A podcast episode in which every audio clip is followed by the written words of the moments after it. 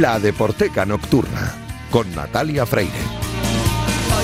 Bienvenidos a la Deporteca Nocturna, el programa de Radio Marca en el que demostramos que el deporte es y genera cultura. Los mandos técnicos me acompaña esta noche el gran Julián Pereira, que ya está haciendo que todo suene a la perfección. Y continuamos con la serie de programas correspondientes a la programación especial de verano en la que estamos compartiendo algunos de los mejores momentos. Hoy recordamos la sección dedicada a rivalidades internas que emitimos allá por el mes de marzo con Julio Ruiz en su himno titular.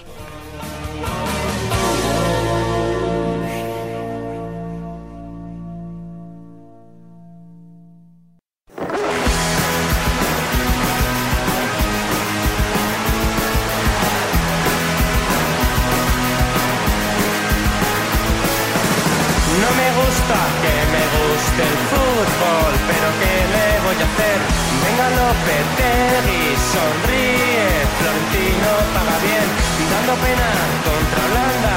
Casi casi rompo la pared y mi colega con la mano me pide calma como cristiano. El maldito lo lo lo lo soporto las campeones del mundial si Manolo pierde el bombo. Pues una semana más, aquí estamos con este himno titular de Julio Ruiz. Bueno, el himno titular es de Carolina Durante, pero las secciones de Julio Ruiz, muy buenas, Julio, ¿qué tal? Bueno, porque usted tuvo a bien que en este tiempo que es la deporteca, madrugada del viernes al sábado, tuviéramos ahí este trocito que yo me lo, que yo me lo paso muy bien. De lo de eh, que decíamos la semana pasada, ya no decimos nada, no nos vamos a repetir. No. Lo de Cuatro Muchachos, que es el último disco de Carolina Durante, y el título de una canción con determinado toque numérico. Lo dejamos, ya eso ya nada, ya eso queda. Hay que, hay que asumir determinadas cosas Sí. en la vida. Ya, ya. Yo no, cuando- pero no, es muy difícil de asumir. No, a ver, para los que no escucharon el, el himno titular de La Julio semana Ruiz la semana pasada, se está refiriendo a la canción Minuto 93, que está, es una de las, de las cortes que están en ese, en ese último trabajo de Carolina Durante. Se llama, ¿cómo has dicho que se llama? Cuatro muchachos. Cuatro Muchachos se llama. Em, bueno, pues está ahí muy bien, el minuto 93. Y además, a mí me parece fenomenal. además has visto el videoclip, ¿no? En Eh, el sí. videoclip, sí, aparece uno con una camiseta de- blanca y otra con sí. una camiseta roja y blanca. Sí, Por sí, si había alguna no, de qué iba. Pero no son, no son las de los dos equipos que estáis pensando, son dos camisetas con esos colores, pero no son esas. En y, además, caso, y, y además hay una cosa también, es como una especie, el minuto, el título de la canción, luego el texto de la canción es algo así como una metáfora trasladada a la vida normal y a las relaciones personales. y no tiene nada que ver con ese partido al que todos estáis eh, que todos estáis ahora mismo recordando, que fue la, el- la final de Lisboa Sí. entre el Atlético de Madrid y el, el Real Madrid en aquel estadio. Que yo que siempre que siempre que voy, porque he ido ya unas cuantas veces al territorio Atleti en el Estadio Metropolitano, echo de menos eso. Sí. Digo, ¿Por qué no están aquí esas dos finales? que nos hicieron una herida a los rojiblancos en el corazón enorme, gigantesca, que todavía está ahí la cicatriz y de vez en cuando pica. Pero a mí me hicieron mucho más fuerte y me hicieron mucho más férrea mi convicción de que yo soy del Atlético de Madrid, a- más allá de los títulos. O sea, me da igual no ganar la Copa de Europa jamás. La Copa de Europa, por cierto, una canción de los planetas, hablaremos de los planetas Sí, en sí. algún momento. Y En de algún todas, momento. De todas esas la- las- referencias, como lo de Minuto 93, ellos tienen referencias futboleras y luego en la, en la letra Sí. no se dice nada. Efectivamente. Pero ahí está. Y mm, bueno, Mira, que- vamos a hablar de los planetas la semana que viene, ya que me lo has dicho. va, venga, hablamos de los la- planetas. vamos, que te lo deja votando. Votando, votando. Pero, Pero no- hoy, ¿de qué hoy. vamos a hablar hoy? Hoy vamos a hablar, pues, por ejemplo, mira, un grupo coetáneo de los planetas, son prácticamente... han colaborado, además. Sí, sí, sí, vez. sí, sí, claro. Una canción que se llama Los Planetas, justamente, en donde Iranzu, la voz de La Buena Vida, y J de los Planetas, Sonido Donosti. hacían un dueto, efectivamente, Sonido Donosti. Son compañeros de generación noventera y lamentablemente para muchos seguidores del grupo ya no existe en la buena vida. Va a sonar una canción que se llama ¿Qué nos va a pasar? que es un auténtico himno, álbum Aleluya, año 2001. Fíjate, Natalia, anécdota al canto, contemporánea, ahí en las laderas del castillo en Alburquerque. Todavía se me pone la piel de gallina de escuchar a la gente cantando a voz en cuello esta canción que bueno, que, que casi casi Iranzu y el resto del grupo podían dejar de tocar porque valía con lo que estaba con lo que estaba interpretando el grupo ahí sobre el escenario. ¿Y por qué viene en la buena vida hoy a la Deporteca y a este apartado himno titular? Porque en los grupos no necesariamente los componentes tienen que ser de un mismo equipo, para No. nada. Ah, es más, puede ser que haya alguien que le guste el fútbol y sea del equipo tal, otro del equipo cual y otro que no distingue un balón de una onza chocolate. Que le guste el waterpolo. No, a uno que le guste el waterpolo, oye, o la gimnasia. Bueno, pues Iranzu aparte, voz solista que ha enamorado a mucha gente del territorio indie por su forma particular de cantar, dos jefes en eh, el grupo que eh, son Javi y Miquel. Bueno, pues Javi de la Real Sociedad, como no podía ser de otra forma, pero Miquel del Athletic. Por eso hoy vienen a este tiempo, porque eh, evidentemente, claro, como una rivalidad, esa rivalidad. Mira, hace poco, ¿no? Real Sociedad Athletic, ¿no? Un partido que se decantó del lado de los rojiblancos bilbaínos. Pero bueno, también hace poco el Athletic tuvo la mala suerte de quedar apeado de, de la final de la Copa del Rey. O sea que bueno, nunca. Y la Real Sociedad eh, pues eh, ha remontado. O sea que es que sopla el viento por un lado y sopla por otro. ¿Qué nos va a pasar? Una canción, perdón, de la buena vida y ya digo, eh, Javi y, y Miquel, dos de los componentes, vamos, los, los componentes de las canciones de la buena vida, uno de la Real, otro del Athletic.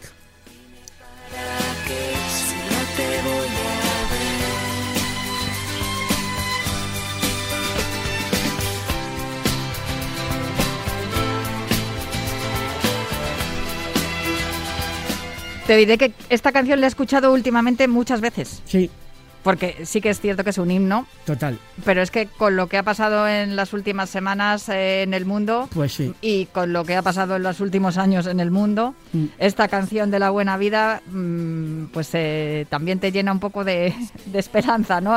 Dentro de tanta incertidumbre y de tanto dolor, pues te ofrece ese momento para reflexionar y para decir, bueno, pues lo que vaya a pasar, que nos pase juntos. Ujú. Que no y estará muy bien. Ya sabes por qué yo me esconderé. Ahora que te vas, ya no saldré más. Dime para qué si no te voy a ver. Cuando pase el tiempo conocerás. Es una canción preciosa. Me, estoy est- imaginando eso que me has contado del festival de Albuquerque y de- debió de ser algo, pues mira, porque si te acuerdas de ello cada vez que escuchas la canción, Totalmente. algo absolutamente mágico. La Buena Vida, una, una banda sonora de nuestras vidas, como diría mi querido amigo Miki Puch. Y con rivalidad dentro de la formación de, de la banda, un derby además el vasco, ¿no? El, de entre la Real Sociedad y el Athletic de Bilbao, que siempre ha sido muy, muy fraternal. Siempre se han visto parejas, ¿no? Hombre-mujer, que cada uno con la camiseta diferente ahí besándose en la grada y, y demostrando su cariño, porque más allá de eso que dicen muchos aficionados de, ah, yo a la Real quiero que pierda hasta las chapas, Luego al final siempre hay, hay mucha fraternidad, ¿no? Además creo que, sí, que es un derby bastante mm, civilizado, podríamos decirlo, ¿no? Fíjate tú también hasta qué punto llega, hombre, eh, la amistad que uno llega a trabar con, con la gente de, de los grupos del territorio indie en una época pasada, que yo recuerdo ver un partido de la Real Sociedad contra el Atleti, eh, verlo pues en un bar muy cerca del centro, pues donde estaba la tienda Escribiscos, ahí en plena, sí. en, pleno, eh, eh, en plena glorieta de Callao, en aquella liga que no sé si te acordarás que la Real Sociedad estuvo a punto de ganarla. Bueno, pues tú te quieres creer que estaba viendo el partido Real Sociedad Atleti y mira que ya es raro, me daba igual si ganaba la Real porque estaba ahí pugnando para ganar la liga y lo vi con Javi, evidentemente con Javi, componente de, de la buena vida. Y claro, ocurre una cosa, eh, Natalia, como San Sebastián y Bilbao están tan cerca, pues eh, ¿por qué alguien, como el caso de Miquel de la buena vida, no se puede hacer del Athletic, aunque sea Donostiarra? Y por otro lado, ¿por qué no alguien como por ejemplo Mireniza, Tulsa, bueno, puf, eh, que tiene trayectoria en aquellos tiempos al principio Electrobikinis, formaba parte de aquella otra banda, pero bueno, su, su actualidad desde hace años es el proyecto Tulsa. Bueno, pues yo un día hablando precisamente de esta historia, que ahora nos da pie a lo que estamos comentando aquí, le dije, bueno, tú, por ¿de dónde eres? Fuenterrabía, está claro de que... Será de la Real. Pues no, resulta que cuando era pequeñita, aparte de que bueno, a la gente le puede dar más o menos igual el fútbol y ocupar un asiento en, eh, en el nuevo Atoch, no, ¿cómo se llama? El, sí, El Real Arena. el Real de Arena se llama ahora. Es que yo fíjate, como tuve la El- suerte... el Atocha. Qué conocer el- bonito era. ¿eh? Conocer el viejo Atocha y luego a Noeta, efectivamente. Bueno, pues, o a San Mamés. Y es que la familia a Miren la llevaba al Athletic, a ver al Athletic. Entonces, bueno, pues eso se, podría ser de la Real, pero es del Athletic y por eso está sonando esta canción, que es una interjección, es una exclamación ¡ay! que estaba en ese disco maravilloso de Tulsa de hace 5 o 6 años, 2015, llamado, 7 años ya, 2015, La Calma Chicha. Le tengo que preguntar a mi amigo Jorge Olmos, Sí. que de vez en cuando publica en Twitter y pone ¡ay! ¡Ay! Solo pone eso.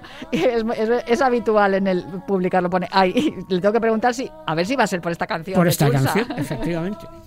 Me ha llevado eso mi corazón.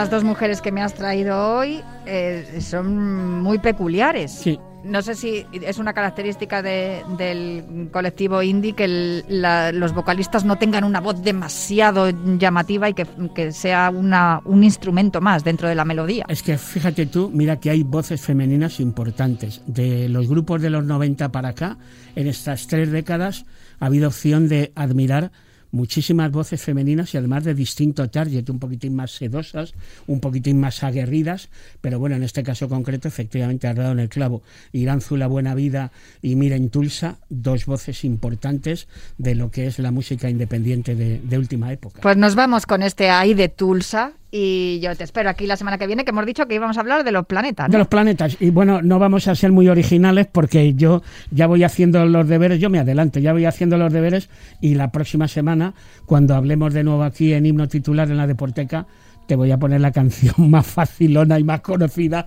de los planetas. No mandéis emails porque está, chi- está chupado, está tirado. o sea no, que- vamos, estoy convencida de que sí, pero bueno, será la primera que dediquemos a los planetas porque habrá que dedicarle más. Más, más, más, más. porque sí, sí. los planetas no, no son solo un grupo, No. son algo más de un grupo y lo que estamos Ah, Es hablando. verdad, fíjate, se me está ocurriendo otra cosa, que dentro de tres, cuatro semanas podemos hablar no de los planetas, sino de un grupo paralelo de J, de los planetas. Me parece perfecto. Lo que Eso, tú, ya está, en apuntado. esta sección tú mandas, Julio. O sea, que lo que tú digas y yo aquí y yo aquí a disfrutar de todo lo que me cuentas y ahora pues nada, te tengo que despedir ya porque tenemos que hablar de más cosas, pero te espero aquí el próximo viernes y les recuerdo a todos los oyentes que si queréis una ración extra de Julio Ruiz Ay. en todos los discos son grandes, su podcast con Subterfuge Radio, ahí le tenéis también todos los episodios, los podéis además incluso hasta volver a oír porque molan mucho. Muchísimas gracias. Nada, Natalia, hasta la semana que viene. ¿A dónde me ha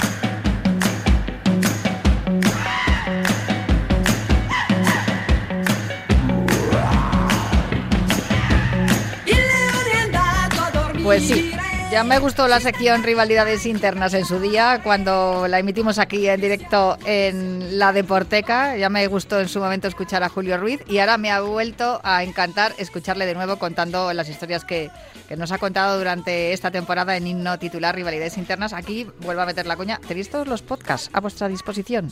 No solo de este programa, de todos los programas. Después, por cierto, viene Electroshock, que también, para que no os durmáis, para que os mantengáis despiertos durante toda la noche. Eh, los podcasts de todos los programas de Radio Marca los tenéis en las plataformas, así que podéis disfrutar de ellos cuando queráis. Pues bien, Si fue un lujo contar con Julio Ruiz en la Deporteca con su himno titular, también lo fue contar con las secciones de Marcos Pereda en Marca Retro, ese trocito de la Deporteca dentro de Marca Retro, ese programa que dirigía y presentaba Vicente Ortega y que volverá a hacerlo, esperemos y bueno, por lesión tuvo que dejar de hacerlo allá por el mes de abril. Y entre todos los compañeros de Radio Marca, entre unos y otros, eh, Mansilla, David Sánchez, bueno, en fin, hasta incluso me pidieron ayuda a mí, pues intentamos sustituirle lo mejor que pudimos. Y una de las eh, formas de hacerlo fue pedirle ayuda a Marcos Pereda. Marcos Pereda, que siempre cuenta historias extraordinarias. Hoy vamos a escuchar una dedicada a un gigante francés, que también era luchador de lucha libre, y también era amigo del Premio Nobel de Literatura Samuel Beckett.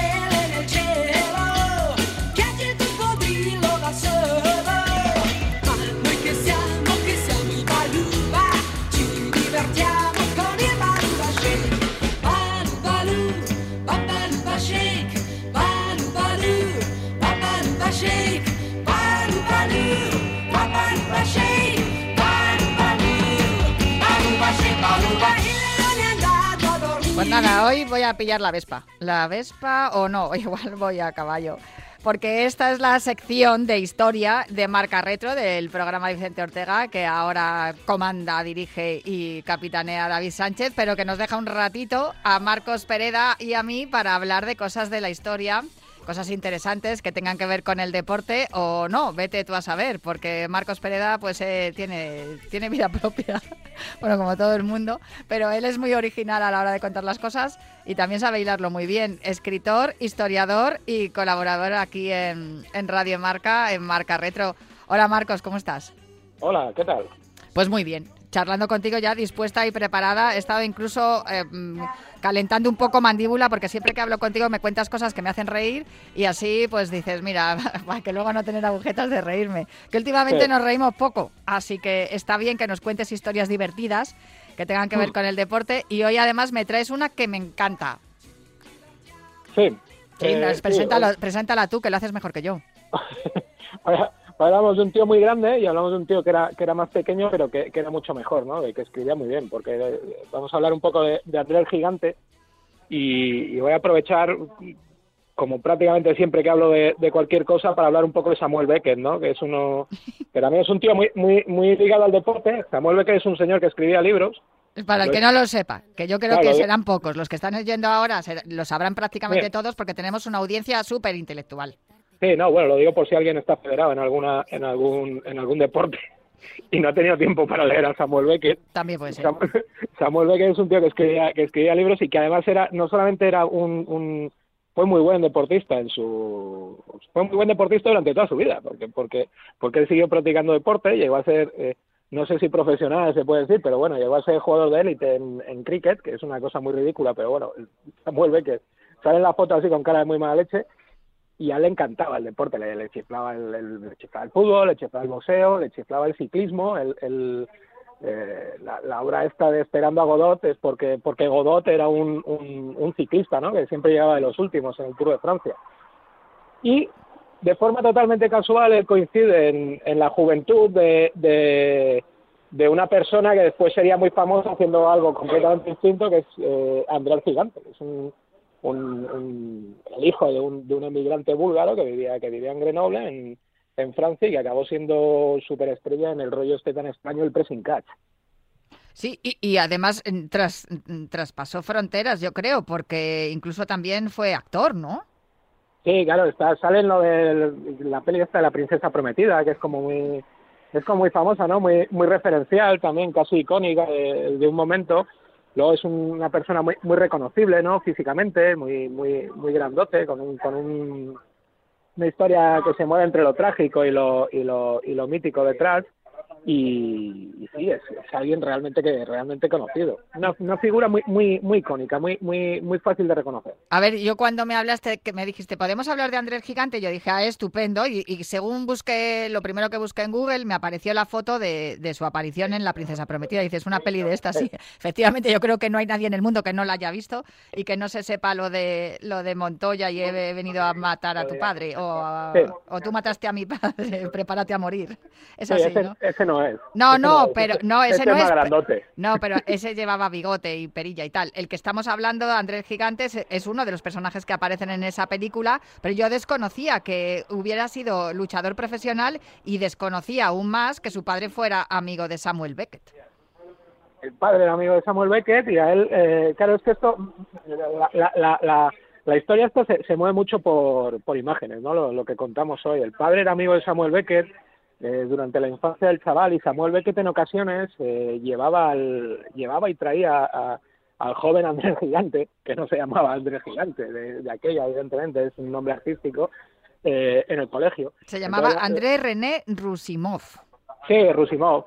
Entonces, eh, es muy icónica, ¿no? Tú te imaginas la imagen esa en, en el- en el dos caballos de, de Samuel Beckett, con las gafitas de Samuel Beckett y la cara intelectual de Samuel Beckett, te, te imaginas un, a un premio Nobel de literatura y el dos caballos le tenía que descubrir, porque el chaval era demasiado alto. Entonces, te imaginas la, la cara, la cabeza de Andrés Gigante, del futuro Andrés Gigante, asomando por encima de la... De la de- de- del techo, ¿no? Del dos caballos. Yo no sé si la gente sabrá lo que es un dos caballos, pero era un coche guapísimo de, de la época. Pues de la época de la, de la época de la sintonía que busqué para ti, la de Bruneta, ahí con las lambretas y las vespas y todo eso. Era el de los caballos de esa misma época, ¿no? De los 60, eh, más o Sí, menos. lo que, claro, lo que pasa es que en aquella, claro, si me hablas de lambretas, esto es italiano. El- los, los italianos. El dos caballos era francés, ¿no? El dos caballos eran francés, Sí. sí, sí, sí. Eran, era chulísimo. Entonces te lo imaginas ahí, ¿no? El, el tío con el, el chavalín de 14 años con la, con la cabeza asomando por fuera del por fuera del coche porque es más grande que el coche y delante un premio Nobel de literatura, un, un, auténtico, un auténtico genio, de, de- además de literatura muy muy aparente, ¿no? Porque porque este era el, el, el, el inventor del, bueno, no el inventor, pero un representante del teatro del absurdo y más absurdo que esto, pues hay pocas cosas.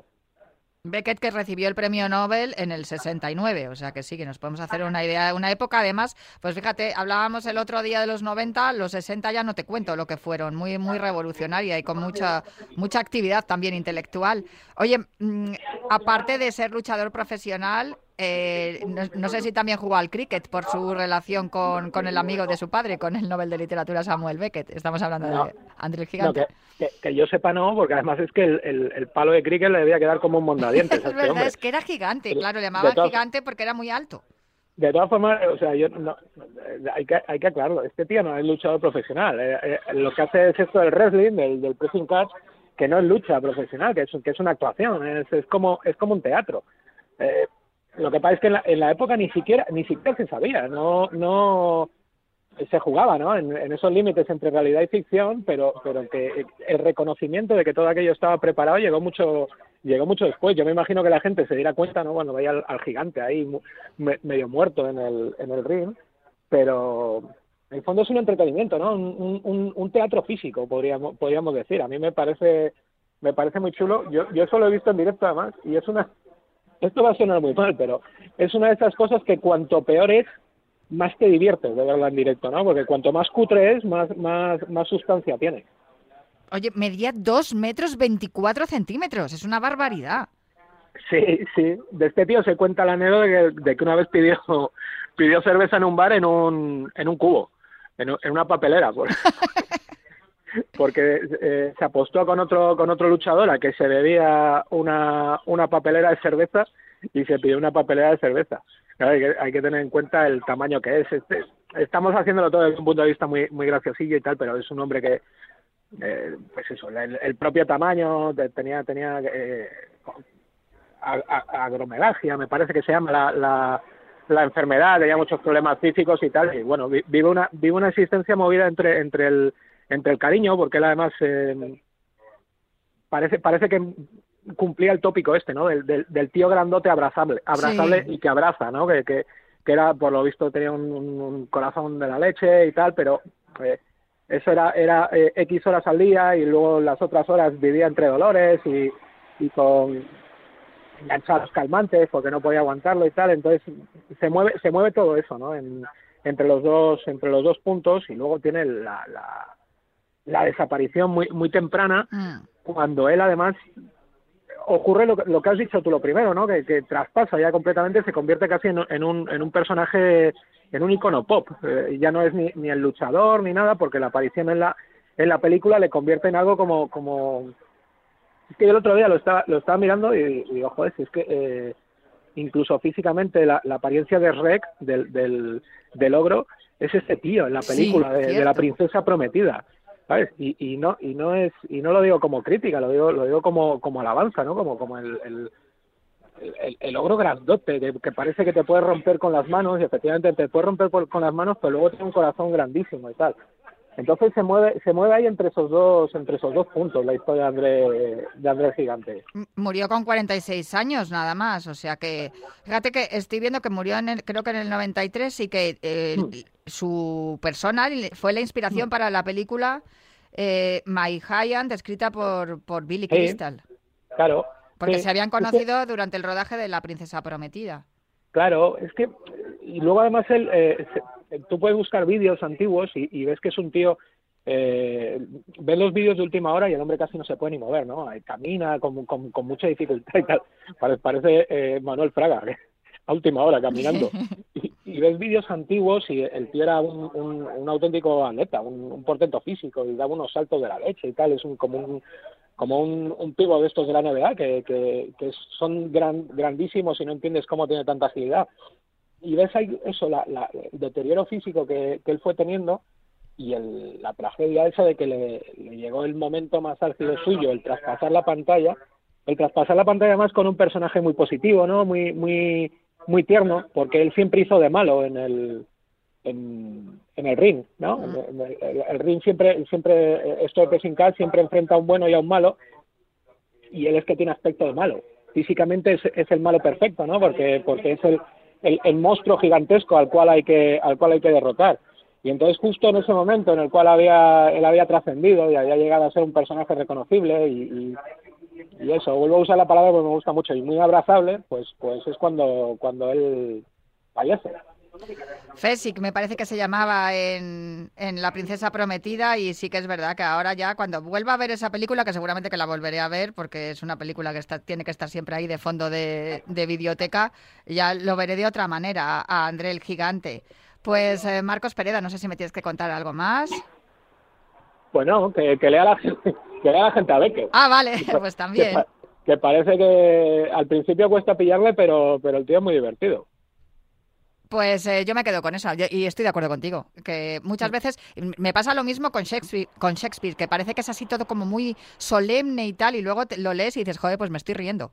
O sea que sí, sí, estoy de acuerdo. Pues eh, un día más aquí em, en Marca Retro con David Sánchez, pero estamos Marcos Pereda y yo, que Marcos Pereda, que te, te he cambiado la titulación, ¿no? Que he dicho que eres historiador, pues para mí es que eres historiador porque cuentas muchas Eh, historias, pero eres, pero tú eres jurista, das clase de historia del derecho.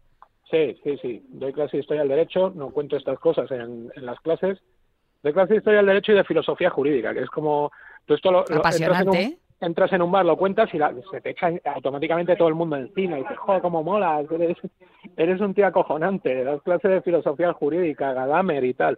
Entonces, eh, bueno, yo creo que está bien decirlo para que la gente no me, no me haga encargos de, de historiador, que también es gente, es- los historiadores son Que también- aquí trabajar lo justo, ¿no?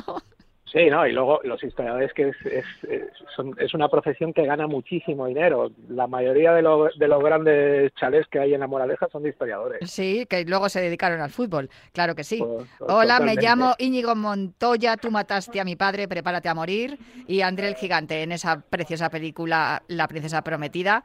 Y Hmm. mm, amigo de Samuel Beckett, un premio Nobel de, en 1969 de literatura. Y todo esto nos lo ha contado el contador de historias Marcos Pereda. Muchas gracias, Marcos. Un abrazo fuerte. Venga, un abrazo. Y hasta aquí la Deporteca de hoy. Espero que hayáis disfrutado tanto como yo. Muchas gracias a Julián Pereira que ha estado en los mandos técnicos y yo os dejo en la mejor sintonía, la de Radio Marca, pero prometo volver la semana que viene con más música, literatura y cine relacionado con los deportes. Hasta la semana que viene.